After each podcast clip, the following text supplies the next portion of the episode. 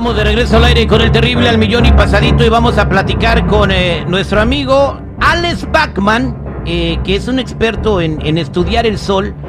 Y pues eh, cabe hablar con él el día de hoy por lo que está pasando en el estado de California, Nevada, en algunos otros estados de la Unión Americana, en esta ola de calor extremo que está azotando todo el planeta. Y el tema del día de hoy, el calentamiento global, ¿es mito o realidad? Alex Bachman, bienvenido.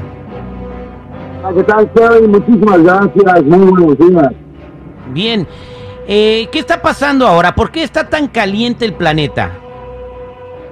Efectivamente, estamos viendo una de las sequías más uh, históricas en los últimos años, pero eso no significa que esto no ha sucedido antes. Lo que viene el fenómeno de un calentamiento global uh, previo a una era de hielo, donde las temperaturas van a bajar repentinamente, vamos a tener erupciones volcánicas y obviamente un descenso en las temperaturas. Siempre ha sucedido cíclicamente en este planeta en ciclos menores y en ciclos todavía mucho más largos, previo a un revés magnético de los polos. Ok, entonces, eh, vamos a ahondar entonces a lo que está sucediendo ahora. ¿Esto es algo normal? Sí, es algo cíclico normal, lo vimos con los mayas, lo hemos visto en la Edad Media, donde los niveles de agua en el río Rin, el río Elba, el río Danubio bajaron a niveles históricos y la gente sufrió de graves sequías y no podían cosechar comida. A esto hay que agregarle también que ha habido también una, eh, una escasez de comida intencional por parte de ciertos intereses para reducir la capacidad agrícola en diversos países del mundo para disminuir simultáneamente en todos los continentes la percepción de que nos estamos quedando sin comida. De todas maneras, el, el efecto es el mismo. A final de cuentas, este va a ser un invierno muy difícil para mucha gente en todo el planeta. ¿Por qué va a ser un invierno muy difícil para todo el planeta, amigo Alex? Uh, tenemos ahorita ya una alerta por el efecto de la niña, estas masas de agua caliente que existen en mayor y menor de, medida en oscilaciones uh, en el Océano Pacífico, uh, tienden a traernos en este caso la, eh, el efecto de la niña mayor descarga pluvial durante esta temporada de lluvias para el sur de California. Entonces está esperando probablemente grandes cantidades de agua. Eh, hemos visto ahorita inundaciones históricas en todo el planeta, tornados fuera de lugar, eventos que la única manera de explicarlos en realidad es, por el sol. El sol, cuando entra en un gran mínimo solar, que es un ciclo donde baja su potencia, eh, este declinamiento en su potencia solar uh, sucede ¿verdad? cíclicamente y nosotros no lo podemos evitar. Esto causa catástrofes sociales, la caída de las cosechas y frío desde el Ártico que baja y desciende a las latitudes uh, medias. Cor cor correcto, Alex. Entonces, para diciembre se espera aguaceros en California que, que no llueve, eh, si entendí bien. Sí, se esperan otra vez ríos, ríos atmosféricos. O sea, el, eh, hay que recordar que en 1987 tuvimos eh, fenómenos uh, también similares. Tuvimos efectos climáticos severos en el planeta, los encabezados eran los mismos, eh, fue una lluvia bíblica, etcétera. Lo, lo, que pasa es que a veces no recordamos lo que ya sucedió antes, ¿sí? Ahora con el aumento en los medios de comunicación, obviamente uh, el miedo uh, reside en qué tanta, qué, qué tanto encabezado alarmista pudiera asustar a la población. No estamos diciendo que las especies animales se están extinguiendo, no, también están apareciendo nuevas, eh, pero estamos preocupados de un calentamiento global cuando tuvimos un invierno entre el 97 y el 98 donde nevó en Jerusalén, nevó en la Ciudad de México, ne eh, Guadalajara tuvo nevadas, hubo una tormenta de hielo de las peores en la historia sobre Montreal y Moscú, en uno de los diciembres más fríos desde 1882. O sea, ya hemos tenido estos ciclos antes. Yo quiero que la gente no se asuste.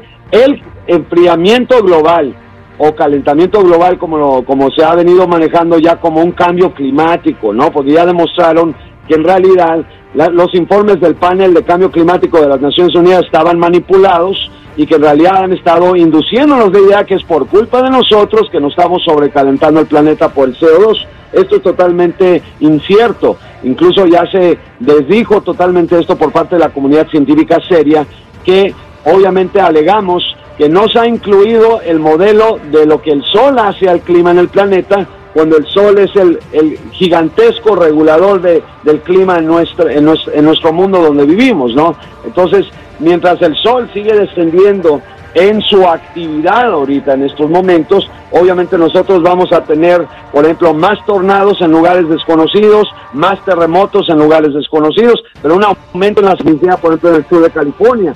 Ya no está temblando, de, bueno, adelante. No, no, no, no, adelante, lo escuché, eh, le, le un poco la señal, pero déjeme entender usted, ahorita entonces, no tenemos nosotros, o sea, estamos causando emisiones de dióxido de carbono que dicen que son lo, que está causando el efecto invernadero y que por eso está calentando el planeta, eso la comunidad científica No, no, no, pero el, dióxido... Lo descarta. Sí, No, eso lo descarta tenemos, la actividad. Sí, son los volcanes, ¿no? Los volcanes sueltan en una erupción volcánica más material que afecta obviamente el, o crea el efecto invernadero que todos los humanos combinados. O sea, eh, esto ha sucedido hace 12 mil años, no teníamos SUVs corriendo en la, en, la, en la Interestatal 5, ¿no? O sea, eh, y, y, había la misma contaminación. Ahora, otra cosa que se está manejando mucho en los medios, que nos estamos quedando sin agua. O sea, ¿eso sí va a pasar, Alex? Ok, hay un problema muy grave que es la reserva de agua más grande del sur de California. Hay 40 millones de personas que vivimos aquí y que estamos en riesgo de quedarnos sin agua en los próximos dos años si no se usa responsablemente el agua. Esto es cierto. Las Vegas está a punto de quedarse ya sin agua. Entonces, ¿qué pasa? Pues vivimos en el desierto y si bajan los niveles de agua porque no ha llovido más de lo normal eh, y el lago Mead ya no puede proporcionar agua para Las Vegas, sur de California, pues evidente vamos a empezar a ver ah, migraciones masivas. También tenemos que tomar en cuenta que las grandes industriales también han acaparado mucha agua para sus productos, ¿no? Y aunado a eso también, pues no debemos tener campos de golf en el desierto, ¿no? Ahí en Arizona, en Nevada están regando los campos de golf con agua que podría servir para nosotros en las ciudades.